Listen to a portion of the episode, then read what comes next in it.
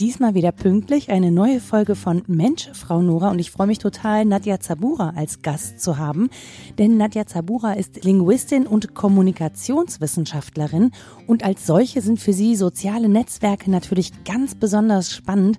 Und ich habe mit ihr eine gute Stunde geredet über das, was da vor sich geht. Wir haben vor allen Dingen über Twitter geredet, weil das das Netzwerk ist, das Nadja bevorzugt benutzt.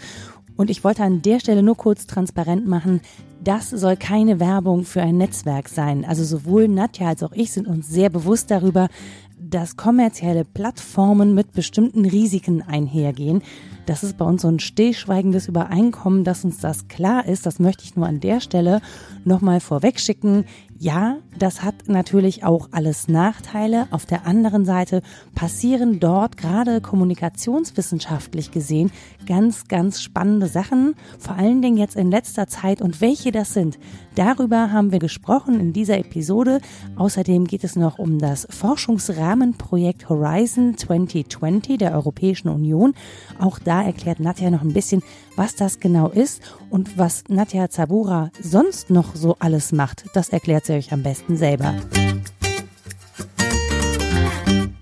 Hallo und herzlich willkommen zu Mensch, Frau Nora. Ich darf heute Nadja Zabura in meinem Wohnzimmer begrüßen. Hallo Nadja. Hm, hallo Nora. Schön, dass du Zeit hattest. Es hat ein bisschen gedauert, bis wir zwei zusammengefunden haben. Äh, richtig, genau. Es gab immer mal wieder ein ter paar Termine zwischendurch, äh, die uns dazwischen geschossen sind. Aber zum Glück hat es jetzt funktioniert. Jetzt zum Pommesessen geht's einfacher, ne? Uh, ja, das stimmt. Nadja und ich teilen die Leidenschaft des gemeinsamen Pommesessens im Maria Ed Café in äh, Köln. Ähm, das, äh, ja, das muss man einfach zwischendurch haben, finde ich, wenn man hart arbeitet. Nadja, du bist Linguistin. Ähm, was genau, wenn ich das jetzt nicht so richtig um, zu umreißen weiß, es hat irgendwas mit Sprache zu tun. Was genau machst du? Ja, also, ähm, wie du gerade gesagt hast, ich bin Sprachwissenschaftlerin, Linguistin und auch Kommunikationswissenschaftlerin. Ähm, das habe ich an der Uni Duisburg-Essen studiert, die dafür wirklich aller, allerbeste Uni ähm, weil sie ähm, damals wahnsinnig interessanten Zuschnitt hatte, ähm, gerade im Bereich Kommunikationswissenschaften. Ähm, die Art und Weise, wie ich jetzt mit meiner Profession umgehe, ist ganz vielgestaltig. Äh, ich bin selbstständig tätig als Politik- und Kommunikationsberaterin und ähm, habe einen Fokus gelegt auf die Bereiche Digitalisierung und Demokratie. Mhm. Also eigentlich recht umfassende Bereiche. Die ja äh, auch zusammenhängen. Richtig, ganz genau, ganz eng miteinander verzahnt sind und gegenseitige Auswirkungen aufeinander haben. Ähm, ganz konkret ähm, habe ich eben Beratung, die ich vornehme in diesen Bereichen.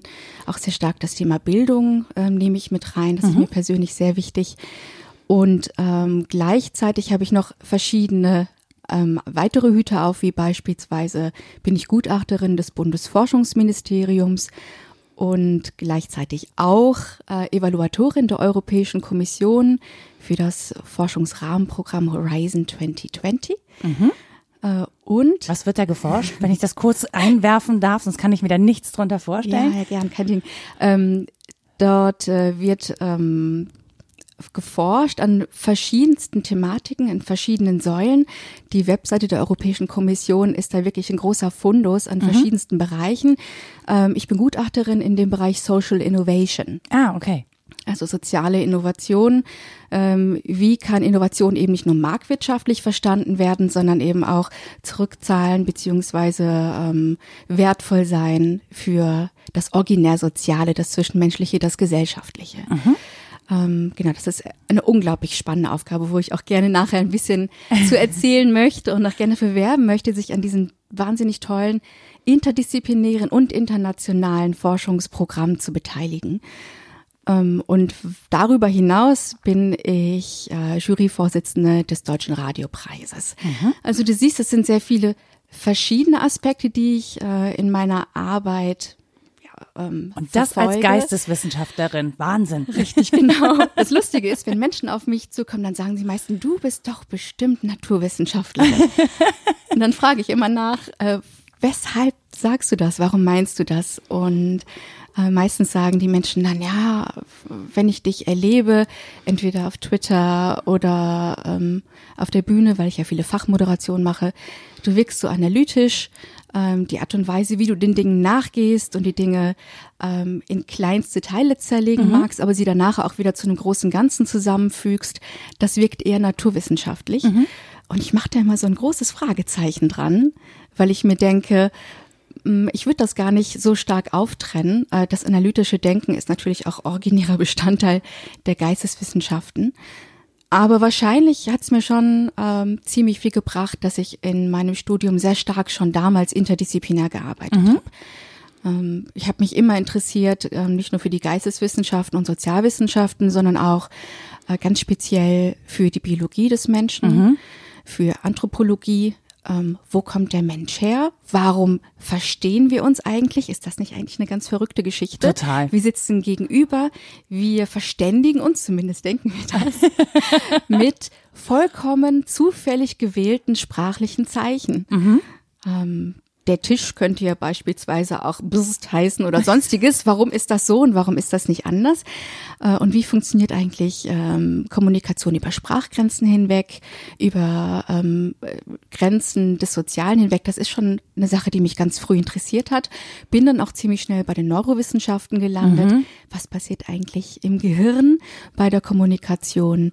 Und habe dann meine Abschlussarbeit geschrieben über das Thema Intersubjektivität. Wie mhm. können wir uns verstehen. Und das ganz interdisziplinär. Geisteswissenschaften zusammengebracht mit Neurowissenschaften.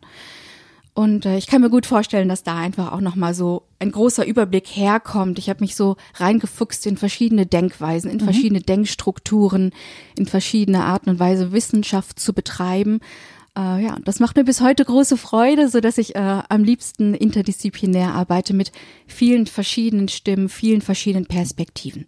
Das ist ja auch tatsächlich kennzeichnend eigentlich für die Digitalisierung, ne? dass wir eben, wenn es um das Digitale geht, brauchen wir Interdisziplinarität. Wir brauchen vor allen Dingen Vernetzung. Also Vernetzung ist ja ganz wichtig, damit eben Prozesse im Digitalen funktionieren. Also ohne, ohne die Technik dahinter wäre ein Podcast gar nichts. Das heißt, ich muss mich mit dieser Technik beschäftigen, sonst kann ich hier diese Mikrofone nicht bedienen, den Rekorder nicht bedienen, ich kann es nicht hochladen.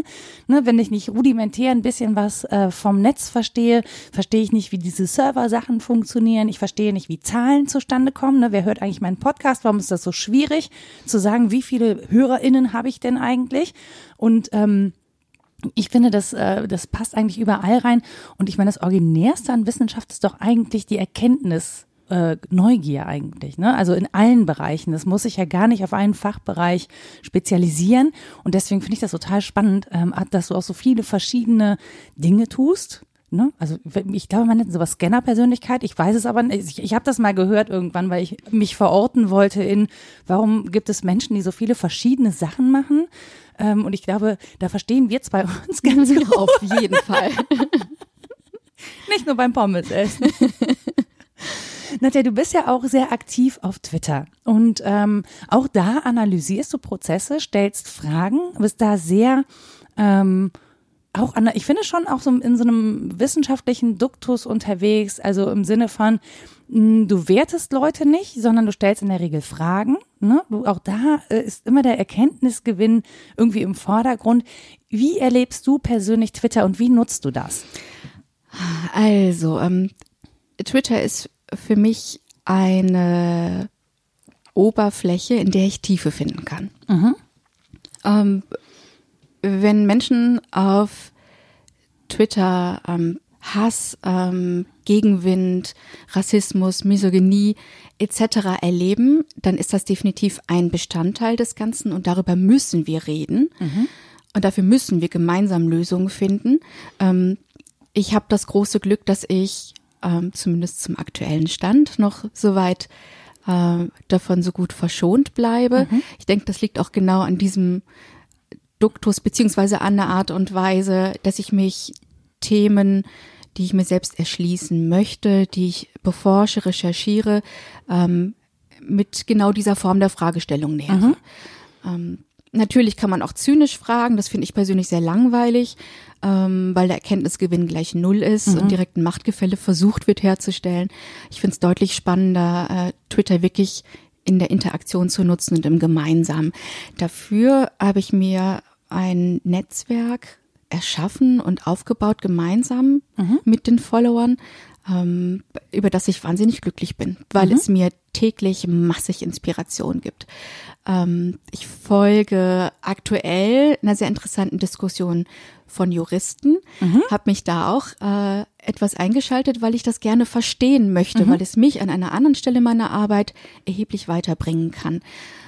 Und ich merke auch, dass durch diese Rückfragen, ähm, Stichwort Wissenschaftlichkeit, diese Menschen auch ein bisschen dazu gezwungen sind, ähm, von, von ihrer Fachsprache herunterzukommen äh, davon zu abstrahieren und das nochmals in äh, verständlichen Worten für Nichtjuristen in diesem Fall verständlich zu machen. Äh, und das klärt auch unglaublich viel.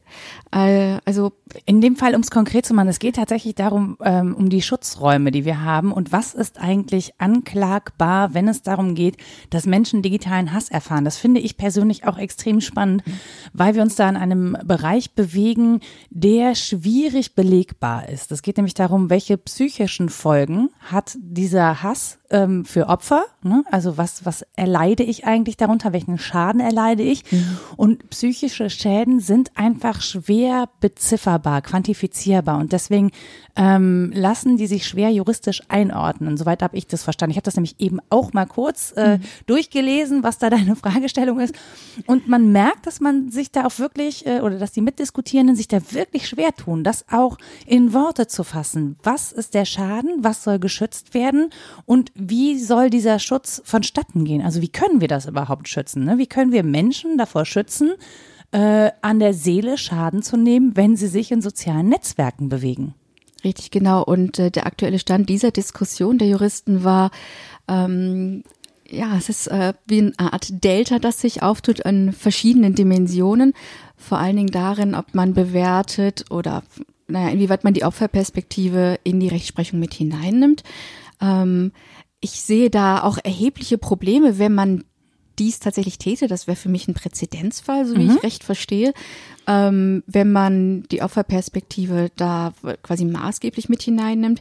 Das muss uns aber überlegen lassen, inwieweit es andere Möglichkeiten gibt, zu einer Art Recht zu kommen, die nicht nur in einer Bestrafung einer mhm. Person liegt, ähm, ob die Tat jetzt eingesehen wurde oder nicht, äh, sei nochmal dahingestellt, ähm, sondern wie wir in dieser Gesellschaft zu einer Art, ah, wie soll ich das ausdrücken?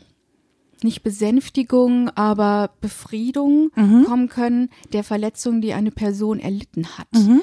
Ähm, und nicht zu einer Beschämung, so wie es oft aktuell noch stattfindet. Ja. Das sieht man ja ganz klar an ähm, misogynen Strategien, mhm. dass dort mit Beschämung gearbeitet wird, ganz aktiv und es ist wunderbar zu sehen, dass das inzwischen immer weniger funktioniert, mhm. ähm, weil Frauen sowie Männer äh, einfach sagen, bis, ihr könnt mir mit sonst einer Argumentation kommen, ihr könnt mein Aussehen äh, heranziehen, ihr könnt mich persönlich targetieren in meiner Sexualität, äh, ihr könnt meine Fähigkeit oder Unfähigkeit in diesen oder jenen Bereichen in Frage stellen.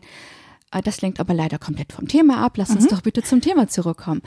Ich meine, dass durch ähm, den Kontakt, den man hat via Social Media, der durchaus breiter ist als zuvor mhm. äh, im rein analogen Raum, ähm, wir die Möglichkeit haben, und zwar die einmalige Möglichkeit, ähm, mehr über Kommunikation zu lernen. Das freut mein Herz als Kommunikationswissenschaftler. Ich, ich sehe schon, wie deine Augen so leuchten und in meinem Gehirn funktioniert so parallel so. Das muss ja für Nadja total spannend sein zu sehen, wie sich da jetzt auch Netzwerke bilden und sich sozusagen so Schwarm wie so ein Vogelschwarm, ne? Dann, dann kommen dann halt so Netzwerke zusammen und zerstreuen sich wieder und dann geht an einer anderen Stelle was los und dann mhm. kommt das Netzwerk da wieder zusammen, dann geht das wieder auseinander. Das muss ja hochspannend sein. Ja. Also ich finde es auch hochspannend, aber gerade mit diesem wissenschaftlichen Hintergrund. Ich sehe jeden Tag tausend Forschungsfragen anhand von ganz konkreter Kommunikation.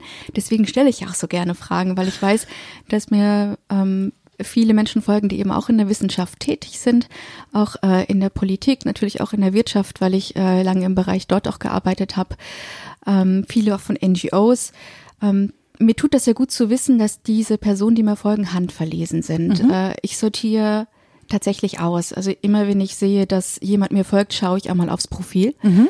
ähm, und äh, guck mir an, ist das eine, eine PR-Firma, die irgendwie äh, gerne ihre Sachen an, an den Mann, an die Frau bringen möchte. Mhm. Ähm, oder eine Wasserpfeifenfirma hatte ich auch mal. Wobei ich jetzt ja nun wirklich nicht die Zielgruppe wäre, aber gut, das sei dahingestellt. Äh, nice try.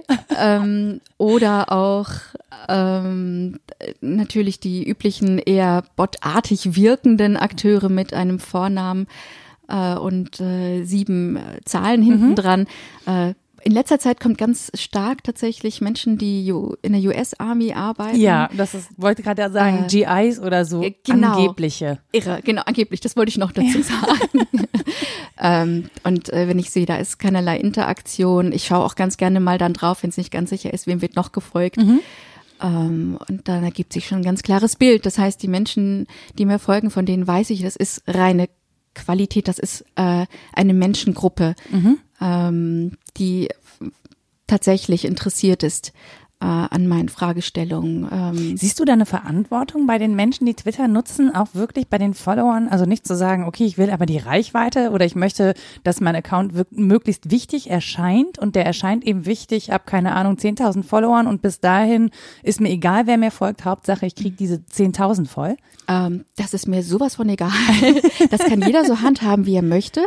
Ich, man muss für mich sagen, ich habe das ganz klar so entschieden, dass ich immer auf Qualität setze. Das ist mein Mantra, mhm. das zieht sich durch mein komplettes Leben. Und äh, es wäre falsch, wenn ich an dieser Stelle stoppen würde und das da anders handhaben würde. Ähm, mir kommt es nicht so stark auf die Reichweite an, sondern auf die Qualität der Kommunikation und auf der Beziehung, die man zu den Menschen dort hat. Aber ich, ich dachte nur deshalb, weil wenn wir das alle machen würden, mhm. dann hätten eben diese Fake, diese iBots und was auch immer, mhm. hätten einfach weniger Schnitte, also hätten auch einfach weniger Zugriff, wenn wir alle hingehen würden und sagen würden, okay, meine mhm. ne, Twitter-Bubble ist handverlesen im Sinne von, ich habe geguckt, ob da ein echter Mensch hintersteckt. Mhm. Das könnte ja durchaus die Qualität ja. verbessern. Ja, ich denke schon, das ist ein Ding der Netzwerkpflege. Mhm. Und wenn alle das täten, wäre das toll, aber ich bezweifle, dass das funktioniert, weil natürlich äh, spielt immer auch eine gewisse Art von Ego in das Ganze rein, äh, wenn man das jetzt nicht nur rein forschend betreibt. Natürlich erzähle ich auch ganz gern, was ich aktuell tue oder worüber ich mich gefreut habe, welche Erfolge ich gerade hatte.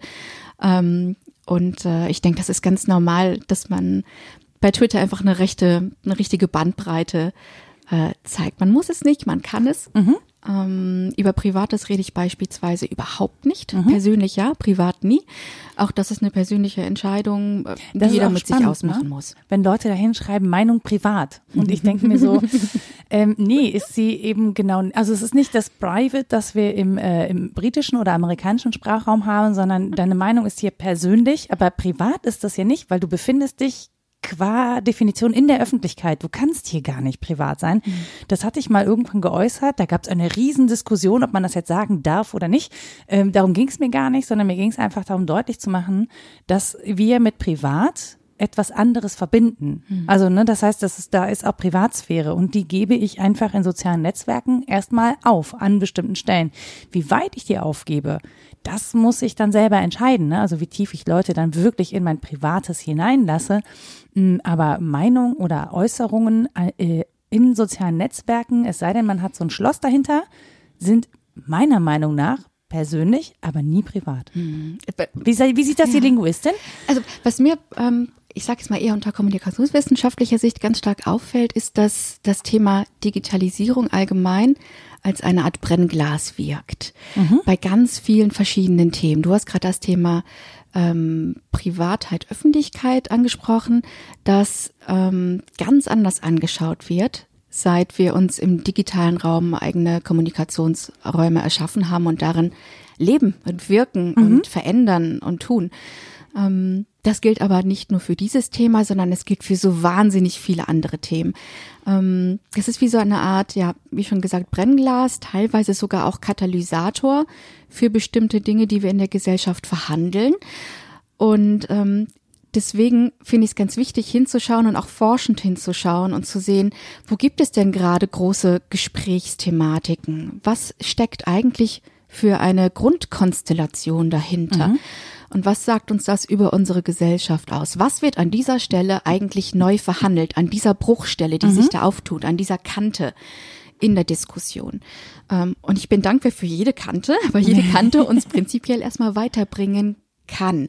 So, denn, und hier kommt eine Einschränkung, ähm, die Kommunikation tatsächlich miteinander stattfindet und auch in ähm, verantwortungsvoller Art und Weise. Und da sehe ich auch ein großes Defizit, was ebenfalls über die Digitalisierung noch mal stärker im Fokus steht, nämlich wer spricht eigentlich in welcher Art und Weise wie viel und über wen in der medialen Berichterstattung. Ja, vor allen Dingen über wen, ne? Und nicht mit wem. Das ist ja auch, ich, ich weiß, dass du das sprachlich genauso gesagt hast, aus Gründen. ähm, das finde ich auch super spannend, weil ich, höre ja häufig auch als Journalistin, ähm, Twitter, da sind nur Journalisten. Äh, oder Twitter, das ist so eine Blase, das, was da stattfindet, ist nicht relevant. Ich persönlich sehe das anders ähm, weil ich finde, da, äh, da kristallisieren sich tatsächlich Themen raus und es verschieben sich auch Meinungsführerschaften. Also Nadja, äh, Nadja hat gerade einen Daumen hoch gemacht.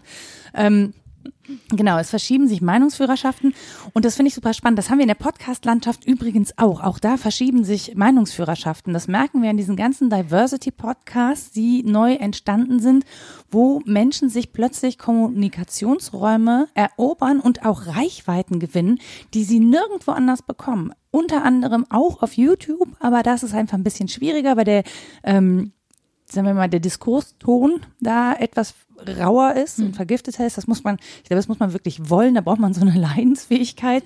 äh, aber im Podcast-Bereich ist es sehr, ähm, sehr deutlich sichtbar und man merkt auch, wie es in die großen Medien wieder zurückwirkt. Ja. Auch das merkt man, weil die plötzlich feststellen, ey, äh, da reden alle über ein Thema, das wir nicht haben. Hallo?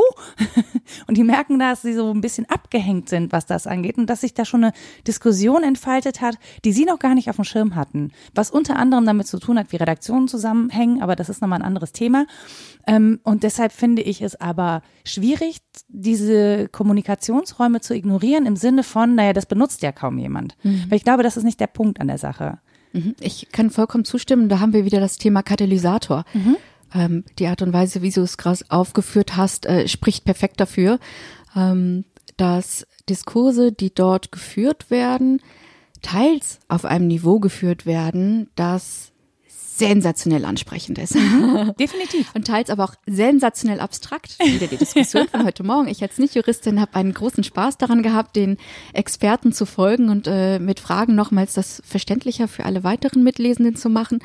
Ähm, ähm, der dieses Katalysator-Ding hat ganz, ganz große Vorteile für den öffentlichen Diskurs, weil eben nicht mehr, ähm, ich sag mal eher, mh, eher Modelle, wie bis jetzt Wirklichkeit abgebildet wurde im medialen Bereich, ähm, so verbleiben, sondern die Möglichkeit besteht, sich tatsächlich mal mit anderen Perspektiven überhaupt erst vertraut zu machen. Ja. Noch nicht mal diese wirklich mit abzubilden, sondern sich vertraut damit zu Und machen. Und das spricht ja gegen diese Filterbubble-Theorie. Ja, das ist sowieso ein ganz großes Problem. es ist äh, weder wissenschaftlich noch äh, belegt, noch ist es sonderlich schlau. Äh, kein Mensch lebt rein im Internet. Entschuldigung. Mhm. Ähm, auch früher waren die Leute unterwegs an ihrem Stammtisch und haben sich mit ähm, ihresgleichen beschäftigt und sich ausgetauscht und mit miteinander geredet. Ähm, klar holt man sich jetzt in den Feierabend beziehungsweise in den Freundesbereich jetzt nicht unbedingt Leute, mit denen man totalen Dissens hat. Mhm.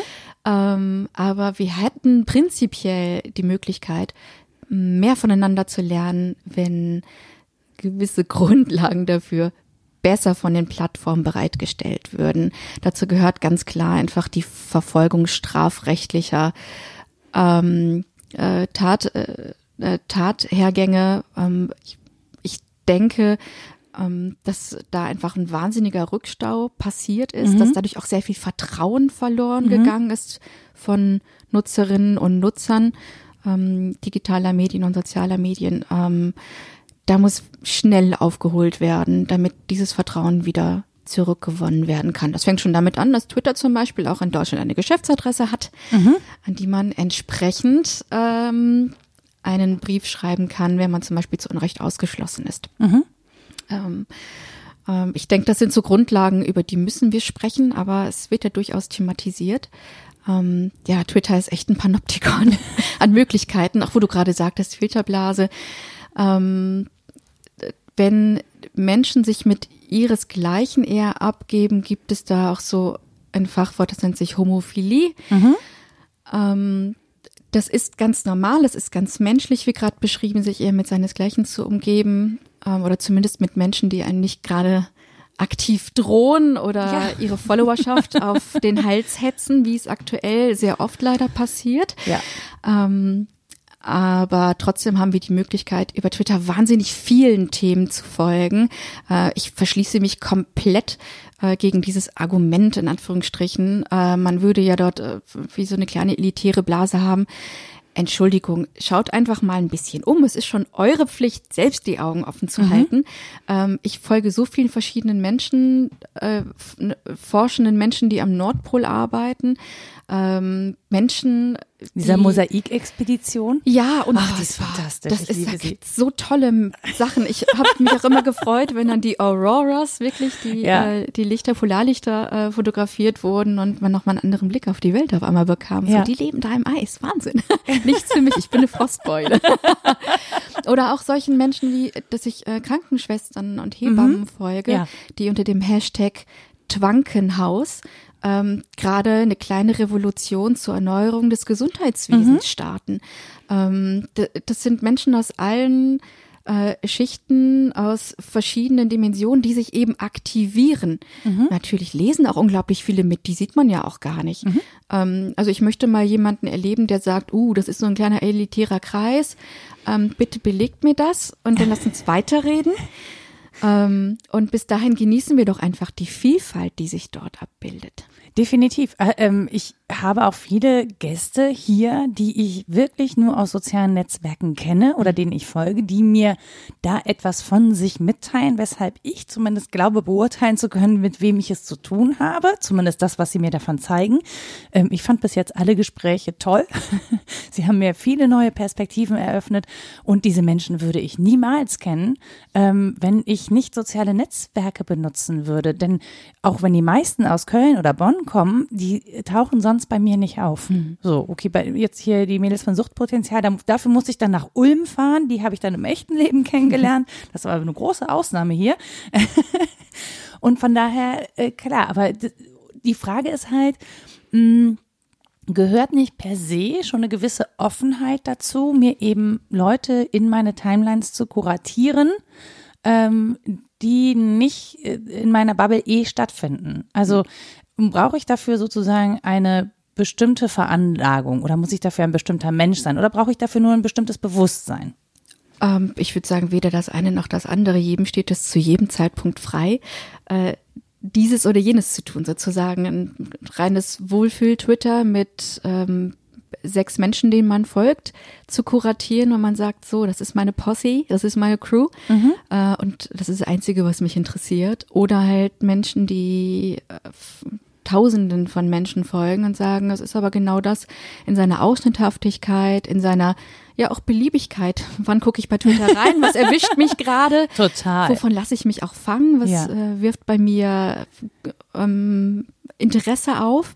Ähm, das, das muss jeder für sich sagen, wobei es natürlich schon auch ähm, Studien dazu gibt, inwieweit Menschen eher offen oder verschlossen sind. Ich habe das ja mit in die Wiege ge- gelegt bekommen, die Offenheit, äh, einfach dadurch, dass meine Eltern aus jeweils zwei unterschiedlichen ähm, Kulturkreisen stammen.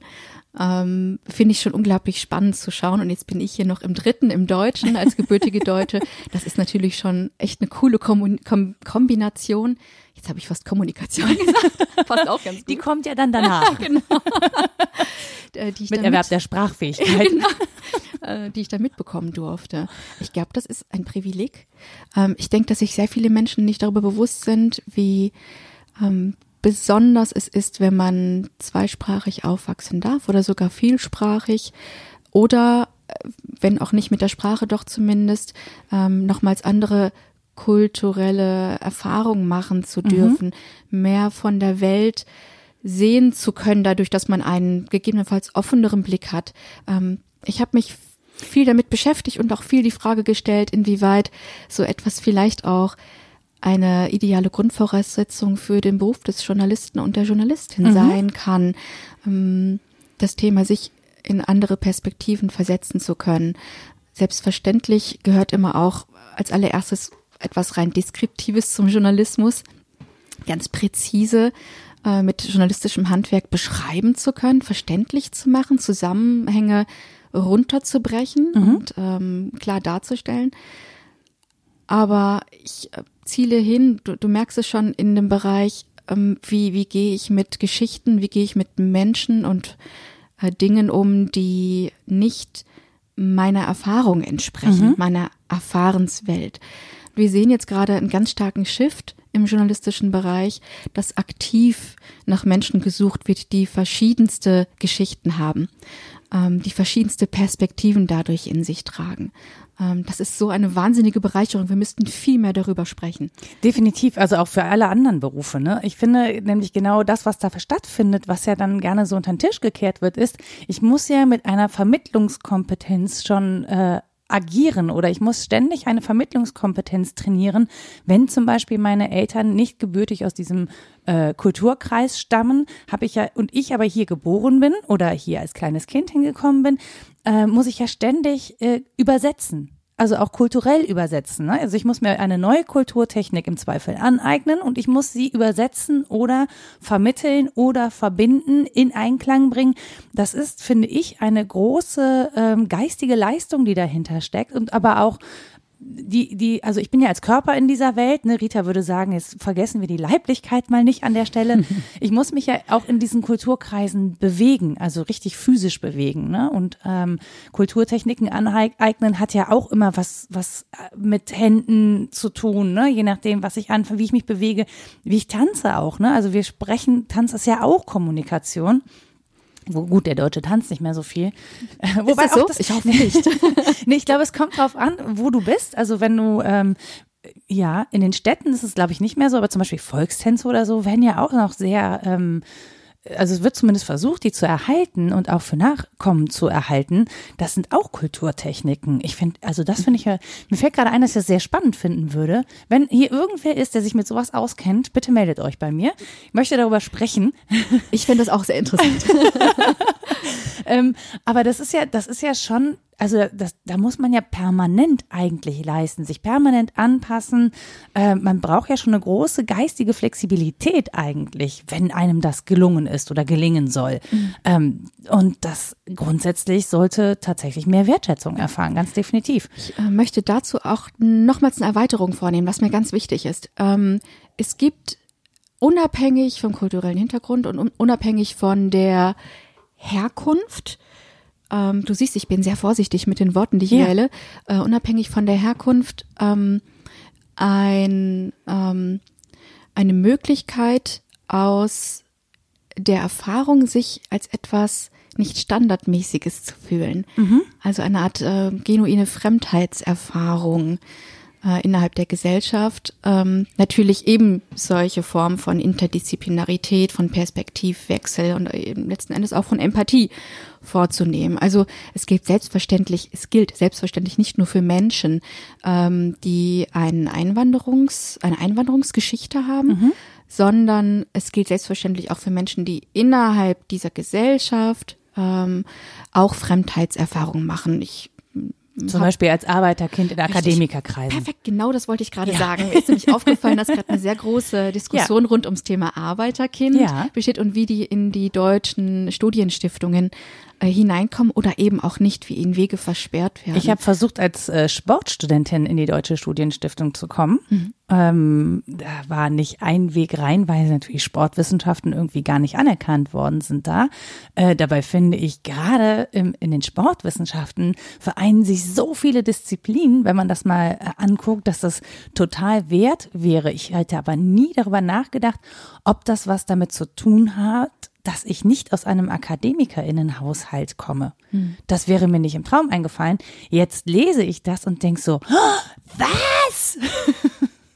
Mhm. Niemals. Also auch diese Identifikation als zum Beispiel aus einem Arbeiterinnenhaushalt. Gut, mein Vater war Lehrer.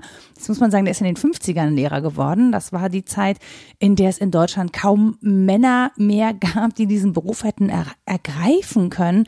Einfach aufgrund des Krieges, der davor stattgefunden hat. Ja, Ne? Also mein Vater war am Abendgymnasium, mhm. äh, der hat seine, also das, was damals an Schule angeboten war, man brauchte Leute, die mussten irgendwie in die akademischen Berufe, da hat man durchgeschleust, was ging und so, ne? Also der hat jetzt nicht so eine richtige Studien- oder Studentinnen-Erfahrung gemacht, wie viele das gemacht haben in den 68ern oder so, ne? Das, den Hintergrund habe ich nicht. Mir hätte mhm. auch keiner helfen können, also in mich auf einer Universität zurechtzufinden oder so. Und ich begreife erst jetzt durch diese Diskussion, dass das ein Ding ist. Also dass, dass, mhm. dass ich da auch habe eine Leistung erbringen müssen oder auch, dass der Punkt, von dem ich gestartet bin in dieser Gesellschaft, viel weiter unten lag als der von vielen anderen. Ich habe das nie so wahrgenommen, also, weil ich da nicht hingeguckt habe. Aber jetzt wird mir das so langsam klar und ich denke so, na ja, gut, du hast echt einen anderen Bildungsweg hinter dir. Das ist ein riesiges Thema, ähm, das jetzt auch so langsam wieder als Katalysator über Social Media ähm, weiterschwappt. Ja. Ähm, das mag ich so gern an den neuen digitalen Kommunikationsplattformen und Kanälen, ähm, dass sich hier Themen herausbilden, dass Menschen ihre Erfahrungen miteinander teilen können, dass sie darüber Muster feststellen, ähm, teils eben auch Muster an Diskriminierung ähm, und dann wiederum die Möglichkeit da haben, inzwischen geht das zum Glück, direkt Kontakt aufzunehmen mhm. mit den Menschen, denn natürlich sind die größten Stiftungen, die größten NGOs, die größten Unternehmen auch vor Ort. Und das ist auch gut so. Interessant wird es natürlich zu sehen, wer steckt eigentlich hinter den Accounts, inwieweit sind die dafür ausgebildet, ähm, adäquat auch mit Kritik umzugehen. Äh, man sieht da manchmal wirklich äh. Dinge, das ist wie ein, wie ein, wie ein Autounfall, wo man nicht hingucken möchte, weil es so weh tut. Dürfen wir an der, an der Stelle schön die Medientage München grüßen? Ja, das machen wir an der Stelle Autounfall, nicht hingucken und so. Äh, wenn ihr das hört, meldet euch doch mal. Äh, ich äh, kläre mal ein bisschen auf. Ja. Äh, Im Hintergrund stand, dass dort ein Podcast Panel stattfinden sollte und unter dem äh, Titel Podcaster unter sich äh, nur Männer. Mhm. Und ich denke, wir sind ja bald im Jahr 2020. Wir sind durch mit dem Thema All Male Panels.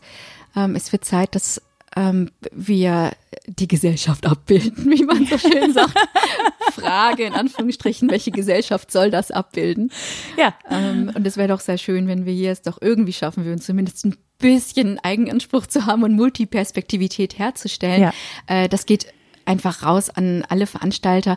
Ähm, macht euch die Mühe, einmal rauszugucken und vielleicht auch einfach aufzurufen und äh, bei speakerin.org zu gucken. Podcasterin.org gibt's auch. Genau, in diesem spezi spezifischen Fall eben. Ähm, es gibt's eigentlich für sehr, sehr viele inzwischen. Ja. Und ähm, ja, dann klappt es bestimmt auch beim nächsten Mal. Oder man kann auch tatsächlich in die sozialen Netzwerke fragen, wen wollt ihr denn eigentlich auf so einem Panel mal sehen? Ja, das, ich meine, gut, das wäre jetzt sehr demokratisch gedacht. oh weh. oh feier.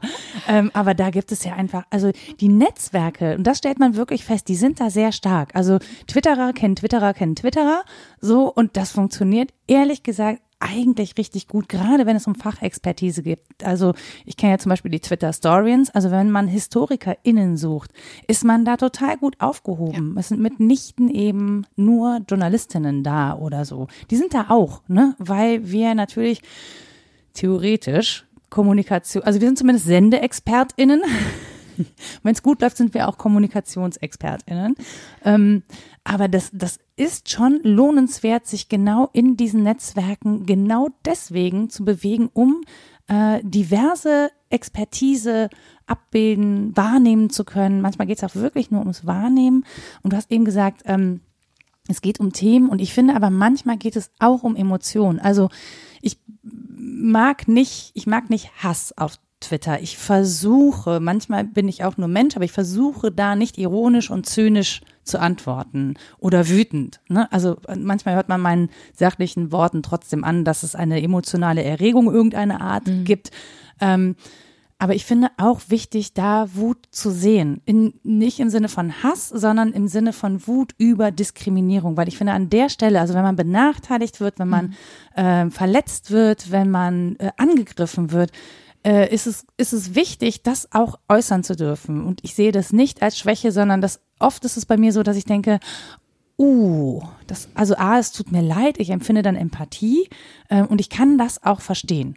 es ist dann wieder wichtig, irgendwie auf so eine sachliche Diskussion runterzukommen, aber ich finde wichtig, dass das überhaupt dargestellt wird. Wenn jemand draußen auf der Straße sich ärgert und einmal laut Fuck brüllt, habe ich da noch nicht viel von. Ganz konkretes Beispiel zu dem Thema ist Sebastian Pertsch, auch findbar unter Floskelwolke, mhm. der jetzt einen sehr massiven Angriff hat erfahren müssen, ähm, wo ähm, ein namentlich bekannter Twitterer ähm, der für ein großes deutsches Medium arbeitet. Richtig genau, ihn angegangen ist und äh, seine Followerschaft, wie man es inzwischen kennt, ähm, angefangen hat, den Sebastian Pertsch zu attackieren. Ich fand es sehr interessant, wie er damit umgegangen ist. Das war für mich neu. Mhm. Ähm, jeder Mensch, der sich in einer Art und Weise an, mit, mit ihm anlegen wollte, die einfach null inhaltlich äh, war, sondern einfach nur persönlich, äh, hat er ein Schimpfwort an den Kopf geworfen. Eins war zum Beispiel einfach nur Trottel. Einfach, einfach, einfach Trottel. Trottel mit einem schönen dicken Ausrufezeichen dahinter. Ähm, und äh, ich fand das interessant, weil ich das so noch nie bemerkt und gesehen habe mhm. auf Twitter, dass jemand explizit äh, ein großes Warnsignal, ein großes Stopp setzt, ohne sich zu rechtfertigen, ohne in eine inhaltliche Diskussion mhm. oder gar in eine Rechtfertigungsrolle hinein sich drängen zu lassen. Sensationell. Ähm, werde ich mir abgucken. Es hat es hat funktioniert, soweit ich das sehe. Man müsste natürlich mit ihm persönlich sprechen, ähm, wie er das empfunden hat. Ähm, ich habe das äh, verfolgt, weil ich es einfach interessant fand, ähm, welche Strategie er für sich gewählt hat. Und der meinte, er hat vor allen Dingen sehr viel herzhaft gelacht ähm, über diese wirklichen Nonsens-Dinge, die da entgegengeschleudert ja. wurden. Ähm, ich weiß aber auch, dass viele Menschen, die dort attackiert werden, nicht ähm, diese Art von, von Ruhe und Gelassenheit mhm. mitbringen, was vor allen Dingen auch daran liegt, dass es schon eine größere Historie gibt von Attacken, die diese Menschen erdulden, erleiden mussten und eben auch die psychischen Verletzungen, die damit einhergehen. Mhm. Ähm, darauf sollte man auf jeden Fall auch nochmal einen Blick drauf legen. Nicht jeder kann mit Gelassenheit mit dieser Art von Aggressionen und persönlichen Attacken umgehen. Ich glaube, die Geschichte von Sebastian Pertsch, die hat er auch auf volksverpetzer.de niedergeschrieben. Das heißt, da kann man sich das nochmal durchlesen, wenn man das möchte. Ich verlinke euch äh, das auch gerne. Ähm, das ist eine Frage, die ich mir tatsächlich stelle. Äh, wie, also Kommunikation, was wir gerade erleben, ist, dass äh, gezielt Angst verbreitet wird. Ne? So. Und äh, die Frage ist, wie gehen wir damit um? Also wir sind in so einem Dilemma, dass ohne Widerspruch geht es nicht. Die Frage ist nur, wenn wir widersprechen, wie groß also wie viel Öffentlichkeit verschaffen wir dann eben diesem Hass und dieser Wut? Du nickst ganz eifrig. Oh ja, ganz großes Thema. ganz schwierig, weil wir sind strukturell daran gebunden, wie die Plattformen aufgebaut sind mhm. wie die Oberflächen strukturiert sind. Großes, großes Problem. Ähm, was sich in den letzten Wochen ähm, herausgebildet hat, was ich beobachtet habe, ist, dass sich Menschen neu ähm, und auf eine andere Art und Weise hinter Angegriffene stellen. Mhm. Und zwar indem sie unter den Posts, wo die Leute sagen, ich wurde attackiert und zwar hier und da, ähm, einfach nur runter twittern Solidarität, wir stehen dir bei. Mhm. Und das massenhaft. Mhm. Und das ist gut so. Aber daran sieht man eigentlich, dass das Tool, dass das Instrument namens Twitter nicht ausreichend Möglichkeiten hat, ähm, um sozusagen eine Art Unterstützungswolke mhm. um die Menschen herum zu bauen. Ähm, ich würde mir wünschen, dass es da irgendeine Möglichkeit gibt, aber gut, Twitter ist ein ähm, ein äh, Unternehmen, was natürlich dem selbst freigestellt ist, wie es agiert, äh, wie es die Kommunikation präsentiert und bündelt und auch sanktioniert. Mhm. Ich muss sagen, dass ich es sehr schlimm finde, die Art und Weise, wie man überhaupt zu einer Art von Sanktion kommt. Also mhm. wenn es Hassrede gibt äh, und man das entsprechend meldet, äh, muss man sich erstmal durch eine Art ähm, Maske, durch verschiedene Schritte durcharbeiten wo fast schon auch juristisches Sachverständnis gefragt ist. Das stimmt. Also ich bin auch schon gescheitert daran, weil ich zum Beispiel die Kategorie gar nicht gefunden habe, in die ich das einordnen würde. Und ich kann nicht einfach sagen, das ist, das ist scheiße, weil, oder das ist ein Angriff, weil, das ist so und so zu interpretieren, oder da geht es um das und das. Das kann ich gar nicht machen, sondern ich muss sozusagen, ich habe begrenzte Wahlmöglichkeiten, mhm. das einzusortieren. Und ich habe so die leise Ahnung, dass diejenigen, die Hass äußern, Deutschland diese Maske natürlich auch kennen und auch wissen, wie sie sich da aus den Kategorien rausmogeln. Ja, den Eindruck habe ich auch. Ähm, wer weiß, vielleicht bis zum Rechtsbeistand vor Absenden des Tweets. so kommt es mir manchmal vor. Die Frage bleibt aber trotzdem bestehen. Ich finde das sehr wichtig, dass wir darüber reden. Äh, wie gehen wir damit um? Wie zeigen wir uns gegenseitig Solidarität? Ähm, Im rein analogen Leben sehen wir solche Vorfälle übrigens auch. Also ich verwehre mich absolut dagegen, das nur auf den digitalen ja. Raum zu schieben, wobei dort die Effekte einfach anders sind aufgrund ähm, der massenhaften Mobilisierbarkeit in kurzer Zeit. Das hat andere psychologische Auswirkungen mhm. auf die Personen, die attackiert werden, die betroffen sind. Aber auch ähm, anhand vieler Geschichten, die ich inzwischen mitbekomme, mitten unter uns, mitten in Deutschland, äh, Menschen, die in der Bahn unterwegs sind und mhm. wegen äh, dunkler Haare ähm, rassistisch attackiert werden. Mhm. Die Frage ist, wie stellt man sich dazu? Im wahrsten Sinne des Wortes, ja. da komme ich zum Körper zurück, wie du so schön sagtest. Wie kommen wir dazu? Wie stellen wir uns dazu? Wie schaffen wir eine Art Schutzring um die Person? Mhm. Und im Analogen geht das ganz wunderbar. Es wird ja empfohlen ähm, ähm, von Experten, die in den Bereichen arbeiten, äh, zu der Person sich hinzusetzen, mhm. sie ruhig anzusprechen und die attackierende Person vollkommen auszublenden. Mhm. Ähm, das funktioniert. Ähm, ich habe das einmal machen müssen, ähm, um eine Person, die attackiert wird, ähm, aus der Situation herauszuholen. Äh, es, man muss es machen, man muss sich sehr überwinden in dem mhm. Moment. Klar. Das sollte viel stärker mit zur Bildung dazugehören äh, im Alltag in der Schule, ähm, auf Fortbildungsveranstaltungen, ähm, dass wir schauen, wie können wir äh, Menschen, die attackiert werden, schützen. Mhm. Definitiv. Also, und das ist ja das Spannende. Es gibt ja in Deutschland ein Projekt, das heißt äh, Schule ohne Rassismus, Schule mit Courage. Mhm. Was ich mich ja frage ist, warum muss es dafür ein extra Projekt geben und warum gibt es davon nur eine Handvoll Schulen? Warum ist das nicht, also warum ist das nicht die Standardschule? Ja, Kinder, SchülerInnen auszubilden, ja. so dass sie natürlich genau da sensibel sind, ähm, dass man sie schult in Sachen, was ist Diskriminierung, wie gehe ich damit um? Weil ich meine, am Ende profitieren wir alle von einem friedlichen Miteinander, von einem friedlichen Zusammenleben. Das heißt, wir müssen eigentlich von vornherein schon schulen und uns darin schulen, auch uns selber, wie ein friedliches Miteinander gelingt. Wie kann ich äh, unerwünschtes Verhalten sanktionieren, aber ohne jemanden so auszuschließen, dass er den Weg in die Gesellschaft nicht zurückfindet. So, das wird an diesen Schulen sehr aktiv gemacht. Also die, äh, es gibt eine Schule, die ist nach meinem Großvater benannt in Mönchengladbach, die Theo Hesper Schule. Ich habe das da miterleben dürfen. Und da hat bei der Eröffnungsfeier ein Schüler auf der Bühne gestanden und einen Poetry Slam vorgelesen. Was mich daran sehr beeindruckt hat, ist, dass er sich da auf dem Podium dafür bedankt hat, dass man ihn hat nicht fallen lassen. Also der muss richtig, richtig Probleme gehabt haben. Und diese Schulen, dieses Schulkonzept scheint es möglich zu machen, dass man mit diesen Schülern, dass man die Zeit hat, sich diesen Schülern und Schülerinnen zu widmen und mit ihnen so zu arbeiten, dass sie, wenn sie in dieser Schule fertig sind, ähm, einen anderen Reflexionsstand erhalten haben, mhm. dass sie besser mit sich, ihrem Verhalten, ihren Problemen umgehen können. Das heißt nicht, dass sie dann keine Probleme mehr haben, aber man hat ihnen einen Weg gezeigt, damit Umgang zu finden. Mhm. Und es hat sich bei ihm in diesem Poetry Slam äh, geäußert. Und das fand ich völlig beeindruckend. Jenseits der Worte, die er dafür benutzt hat oder so, zu sehen, dass es gelungen ist, einen jungen Menschen wieder in die Gesellschaft zu holen, der eigentlich mit der Gesellschaft abgeschlossen hatte.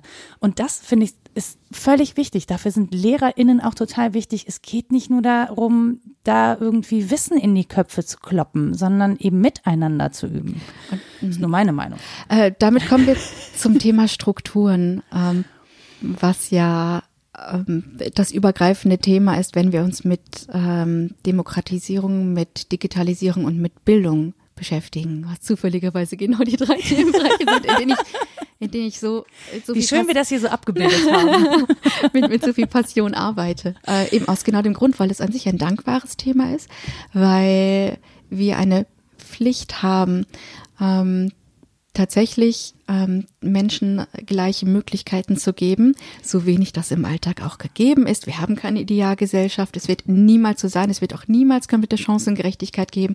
Wir dürfen nur nicht aufhören, äh, daran zu arbeiten mhm. und immer wieder darauf zu verweisen und es gemeinsam auszuhandeln, ja. kommunikativ auszuhandeln.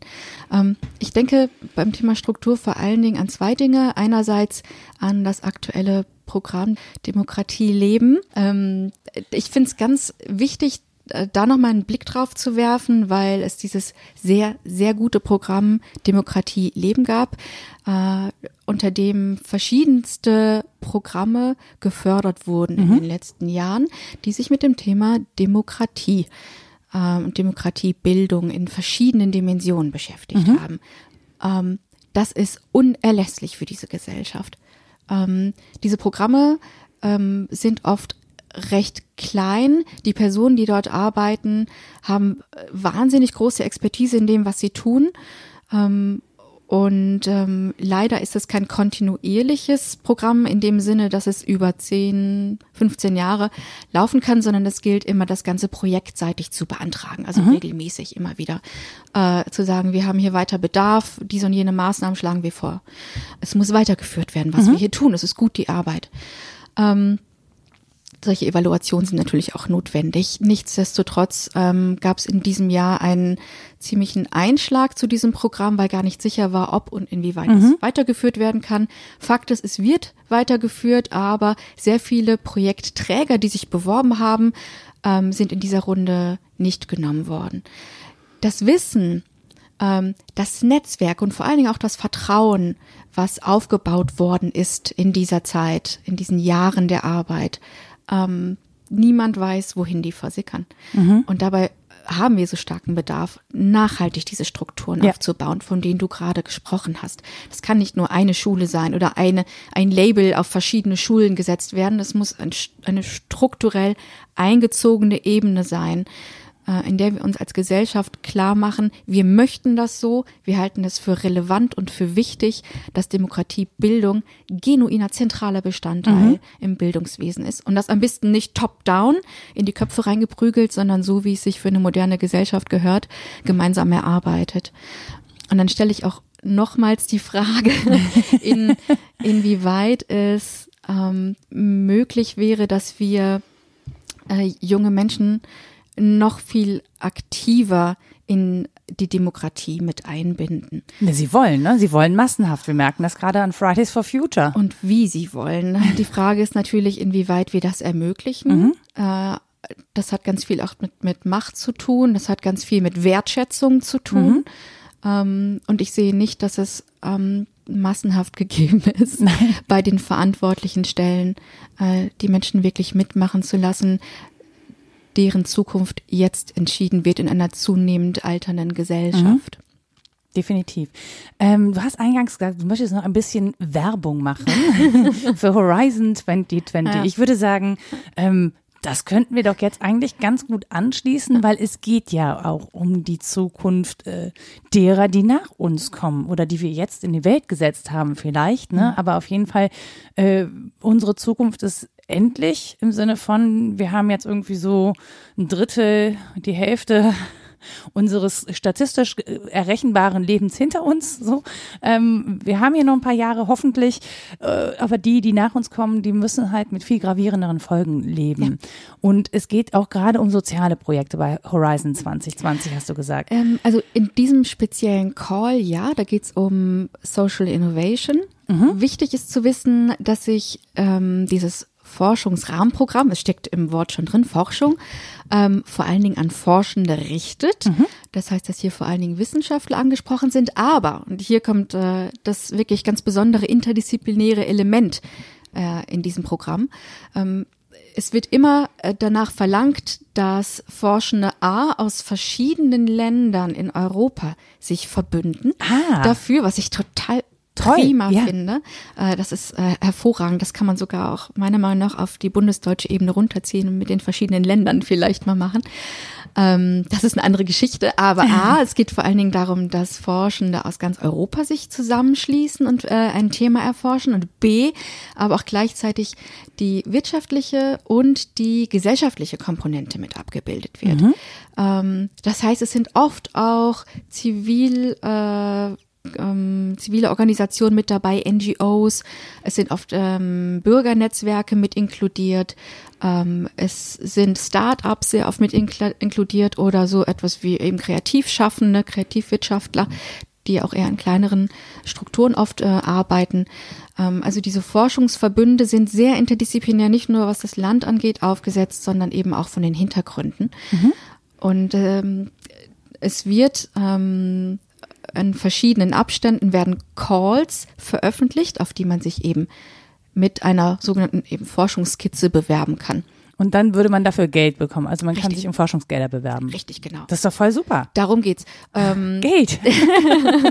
das Wichtigste ist ähm, zu wissen, dass es recht aufwendig ist, sich mhm. dafür zu bewerben.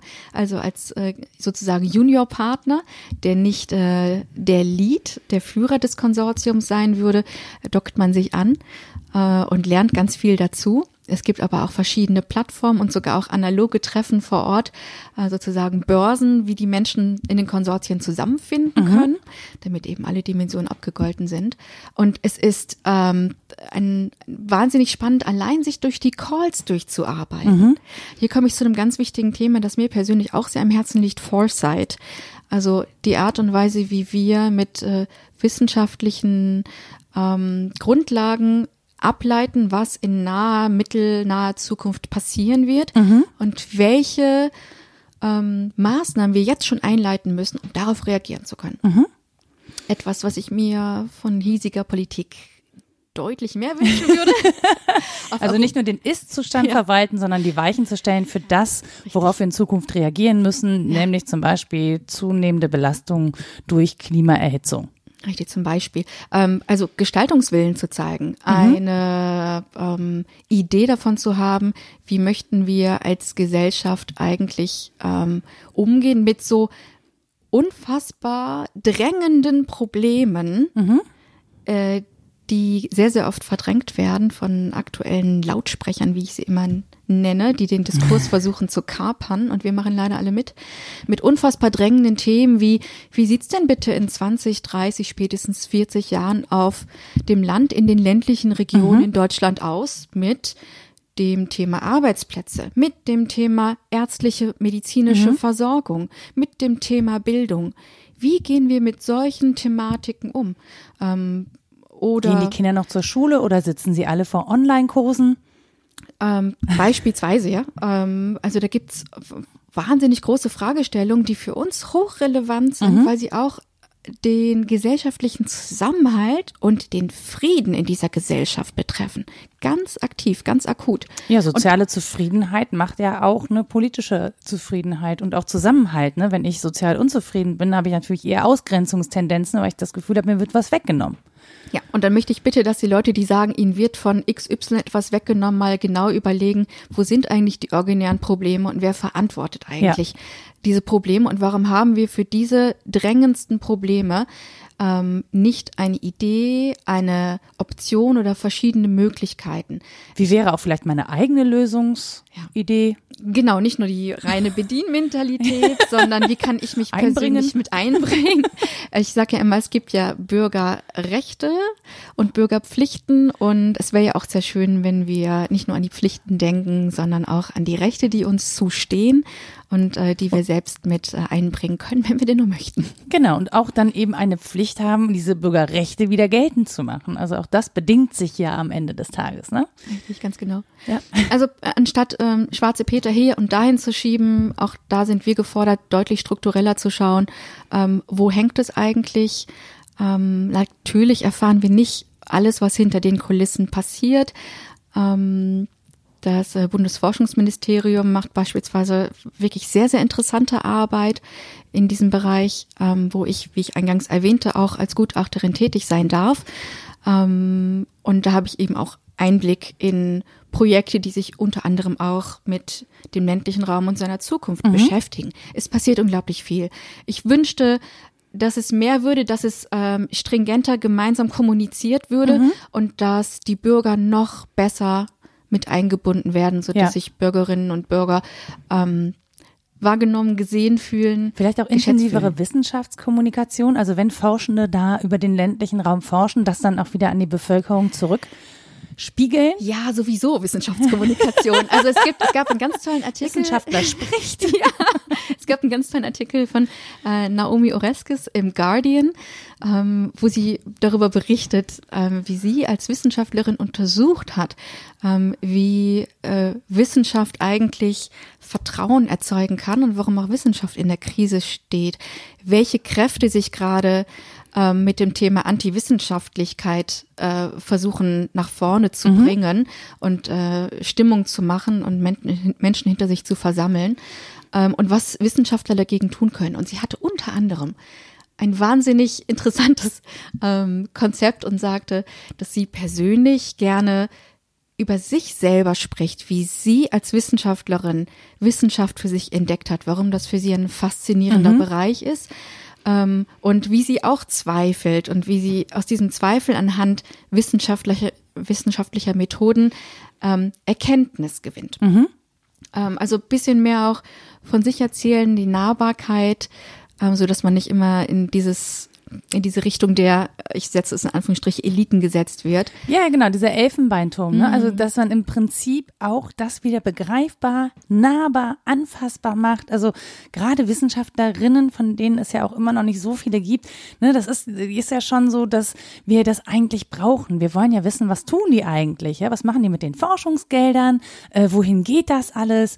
Und deshalb ja, also bitte sprecht mit uns. Es gibt wirklich fantastische Wissenschaftlerinnen, auch mittlerweile in den sozialen Netzwerken, auch auf Instagram zum Beispiel. Ähm, folgt denen äh, oder folgt Nadja am besten bei Twitter, die das ja auch immer wieder retweetet, kommentiert. Man bekommt einen tollen Einblick äh, auch in Menschen, die du sozusagen kuratiert hast. Also auch das ist ja eine Form von Meinungsführerschaft, so Leute sichtbar zu machen, die man entdeckt hat und anderen Menschen sozusagen zugänglich macht.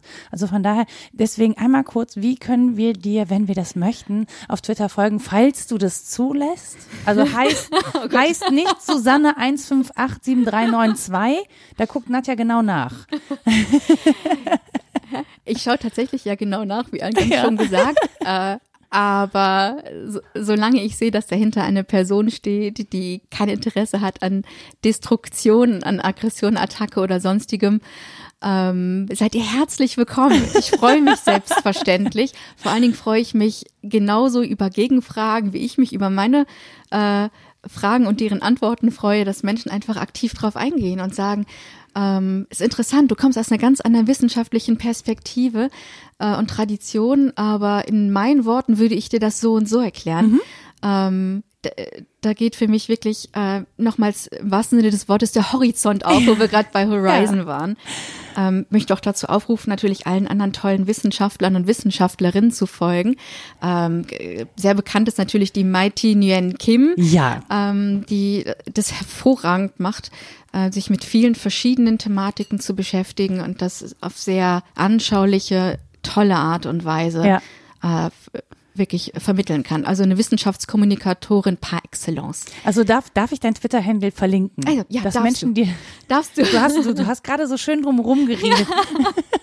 das war gar nicht so gut. Ich kann es auch selber nochmal sagen. Mein ja. Twitter-Handle ist Nadia, N-A-D-I-A unterstrich Z. Genau, Nadja Zabura war hier, hat mir eine Stunde ihrer wertvollen Zeit geschenkt. Vielen, vielen Dank dafür. Ich hatte großen Spaß, mit dir zu sprechen.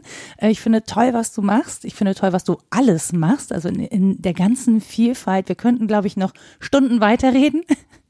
Ähm, aber wie gesagt, das ist äh, unsere Zeit ist knapp bemessen, deswegen vielen, vielen Dank und dir noch einen schönen Tag. Bis bald. Ich danke dir sehr, Nora. Tschüss. Tschüss. Das war Mensch, Frau Nora. Zu Gast Nadja Zabura. Musik Anja Arnold. Wenn euch diese Folge gefallen hat, dann freue ich mich total darüber, wenn ihr die weiterempfehlt oder vielleicht da, wo ihr diesen Podcast gehört habt, eine kleine Rezension hinterlasst oder ein paar Sternchen verteilt. Dann wissen auch andere Leute, dass euch dieser Podcast gefallen hat. Ihr dürft natürlich auch sagen, wenn euch was nicht gefallen hat, dann nutzt doch gerne die Kommentarfunktion unter www.mensch-frau-nora.de oder schickt mir einen Tweet. Ihr findet mich unter Frau Nora.